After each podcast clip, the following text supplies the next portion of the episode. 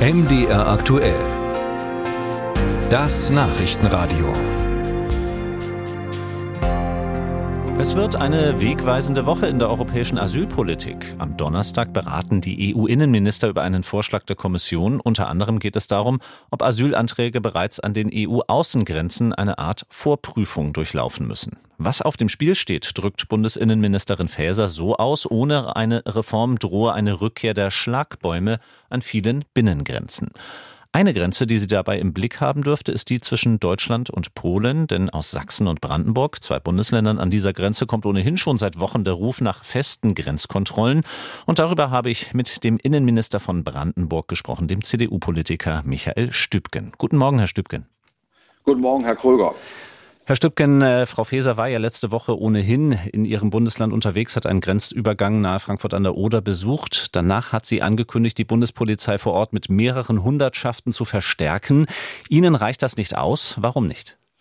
Ja, zunächst äh, einmal warten wir immer noch auf die mehreren Hundertschaften. Ich glaube nicht, dass die zur Verfügung gestellt werden können. Zum anderen geht es darum, dass der Status an der Grenze Brandenburg-Polen, Sachsen-Polen so gemacht wird, das ist der Schengen-Kodex 25, wie das in Bayern und Österreich der Fall ist. Der Vorteil dieser Regelung ist, das heißt nicht Schlagbäume, das heißt nicht stationäre Grenzkontrollen überall. Es heißt allerdings, äh, dass unsere Bundespolizei in der Lage ist, wie in Bayern jetzt schon, Asylbewerber, die keinen Fluchtgrund vortragen können. Das können sie nicht, weil sie nämlich aus einem sicheren Schengen-Land, in diesem Fall Polen, kommen, auch zurückweisen zu können. Mhm, Andreas Roskopf, Vorsitzender der Gewerkschaft der Polizei, sagte, stationäre Grenzkontrollen helfen nicht bei einem Asylantrag, weil jeder Antrag erst durch das Bundesamt für Migration geprüft werden müsse. Oder anders gesagt, Herr Roskopf findet Ihr Ziel richtig, aber Ihren Vorschlag falsch. Ja, Herr Roskopf sollte sich mal den Schengen-Kodex genauer anschauen, denn das ist ja genau der, Fehler, äh, den er behauptet. Ich weiß nicht, ob er es bewusst macht oder unbewusst. Tatsache ist, äh, dass wir Schleierverhandlungen machen können im grenznahen Raum. Die Tatsache ist allerdings auch, da Schengen uneingeschränkt ähm, gilt, bis der Schengen-Kodex 25 ausgerufen wird, ähm, ist jeder, der unser Land betritt, kann ins Asylverfahren kommen, sofern er einen Asylanspruch anmeldet. Und der wesentliche Unterschied des 25er Schengen-Kodex ist, dass hier das alte System vorübergehend, also Grenzen, wieder eingeführt wird und Deutschland kann selber entscheiden, wer nach Deutschland kommt und wer nicht. Wenn Sie das jetzt mal auch den Menschen, die in der Grenzregion leben, klar machen würden, wie würde das denn ganz konkret aussehen, so eine Grenze nach diesem Schengen-Kodex 25? Das bedeutet schlichtweg, dass vorübergehend äh, der Schengen-Vorstatus wieder eingeführt wird. In diesem Fall wird an bestimmten Abschnitten festgelegt, dass das alte System der Nationalstaaten gilt. Das heißt, äh, unsere Bundespolizei als Bundesgrenzschutz kann kontrollieren, wer das Land betritt und kann auch die Einreise verweigern. Was erwarten Sie sich denn jetzt diese Woche von den europäischen Gesprächen über strengere Kontrollen auch an den Außengrenzen der EU?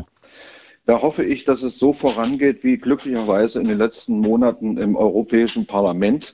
Also über das gemeinsame europäische Asylsystem GEAS wird ja nun seit vielen, vielen Jahren gestritten, leider bisher ohne Ergebnisse.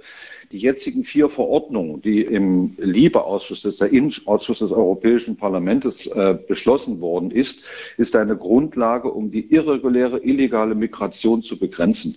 Deshalb hoffe ich, dass die Innenminister und Justizminister der Europäischen Union hier auch vorankommen. Und was würde das dann bedeuten, zum Beispiel eine Einigung am Donnerstag wieder konkret für die Grenze in Brandenburg, aber eben auch in Sachsen? Also konkret für die Grenze Brandenburg und Sachsen hätte das keine direkten Auswirkungen. Allerdings ist geplant zum einen, dass Asylentscheidungen und zwar europaweit unbedingt gelten. Das ist ein wichtiger Fortschritt, denn dann haben wir nicht mehr diese Folgeanträge in Deutschland zum großen Teil. Zum Zweiten ist geplant, die Außengrenzsicherung zu verstärken und hier zu Verfahren an den Außengrenzen zu kommen.